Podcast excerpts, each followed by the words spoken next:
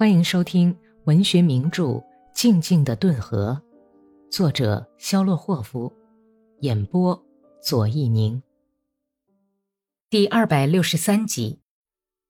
到半夜，哥萨克们已经喝了两桶烧酒，吃了无数的腌白菜，并决定宰一只羊。普罗霍尔摸黑在羊栏里捉了一只没生过羔的小母羊。哈尔兰皮伊尔马科夫也不是一名最坏的屠宰手。用马刀砍下羊头，就在板棚下剥了皮。女主人升起炉子，放上一只煮羊肉的大铁锅，又用勺子敲起跳舞的拍子来。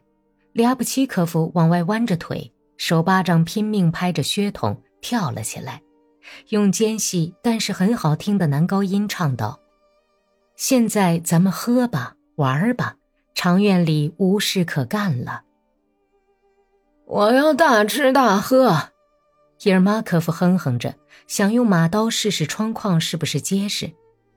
喜爱伊尔马科夫的勇敢和哥萨克的勇猛的格里高里用铜杯子敲着桌子，拦住他说：“哈尔兰皮，别胡闹。”哈尔兰皮很驯服的把马刀放回刀鞘，贪婪的趴到烧酒杯上。能像现在这样逍遥自在，就是死也没什么可怕。阿廖什卡沙米里坐到格里高里身旁，开口说道：“格里高里潘特勒维奇，你是我们的骄傲，我们就靠你活在世上了。咱们再干一杯，好吧？普罗霍尔，拿酒来。”马匹都没有卸鞍子，没有拴，停在草堆旁边，大家轮流出去照看。只是到了天快亮的时候，格里高利才觉得有点醉了。自己仿佛是在很远的地方听别人说话，困难地转动着血红的白眼珠，费了很大的劲儿才保持着没有醉倒。戴金肩章的家伙们又在对咱们发号施令了，把权力都抓到手里去了。伊尔马科夫抱住格里高里，大声说：“什么金肩章啊？”格里高里推开他的手，问道：“在维申斯克呀？怎么？难道你不知道吗？”一位高加索公爵上台了，是个上校，我要砍死他。麦勒霍夫，我愿意为你卖命，不要让我们白白的浪费生命吧。哥萨克们都很有怨言，你率领我们进军委申斯克，把他们通通斩尽杀绝，化为灰尘，把伊留什卡库吉诺夫和那个上校通通杀死，不能叫他们再打咱们的耳光子。咱们来个既打红军又打士官生，我就想这么干。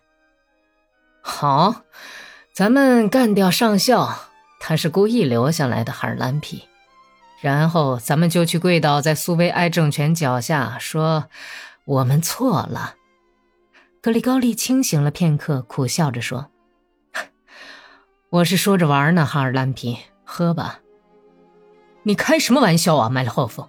不要开玩笑，我们谈的是正经事儿。”美德威杰夫严厉地说，“我们想要推翻现政权，撤掉所有的人，请你上台。我跟哥萨克们谈过了，他们都赞成。我们好言好语跟库吉诺夫和他那位公爵说，请你们退位吧，我们不需要你们。如果他们肯下台，那再好也没有了；如果不肯，我们就开一个团到维申斯克去，叫这些王八蛋通通见鬼去。”谁也不许再谈这个问题！”格里高利发疯似的喊道。梅德韦杰夫耸了耸肩膀，离开桌子，酒也不喝了。里亚布奇科夫坐在角落的长凳上，垂下乱蓬蓬的脑袋，用手划着肮脏的地板，如泣如诉地唱着：“你这个小可怜儿，我的小乖乖，哦咦，歪过你的小脑袋，歪过你的小脑袋，哎，哎。”往右面歪，往右面歪，再往左面歪，歪到我白嫩的胸脯上来。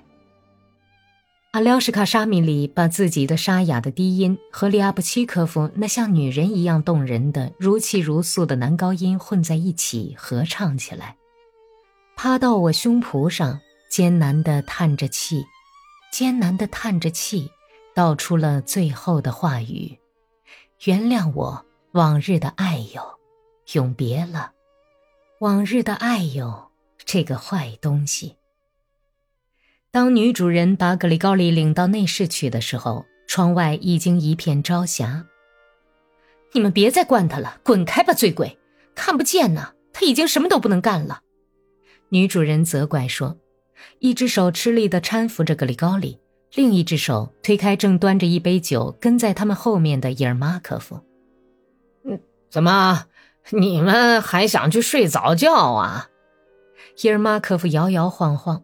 杯子里的酒直向外洒，挤了挤眼，说：“不错，要去睡早觉。现在你就是跟他去睡，他也不中用了。你管不着，你又不是我公公。哎，你拿上把勺子。”伊尔马科夫已经酩酊大醉，笑得前仰后合，粗鲁的喊：“哎呀，你这不要脸的东西，眼睛里灌满了酒就胡说八道！”女主人把格里高利推进房间，扶他躺在床上。昏暗中，她憎恶而又怜悯地看着格里高利那死人一样苍白的脸和大睁着但是却又什么也看不见的眼睛。你要不要喝点果汁？舀点来。女主人端来一大杯冰凉的樱桃汁，坐到床上，玩弄抚摸着格里高利乱蓬蓬的头发，直到他睡熟。然后自己爬到炉炕上，躺在小女孩身旁，但是沙米里却闹得他不能入睡。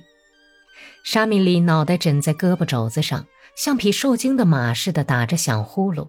后来好像被推了一下，忽然醒了过来，沙哑的唱道：“服役完了回家乡，胸前挂着大肩章，肩上带着十字章。”他把脑袋又趴到胳膊上去。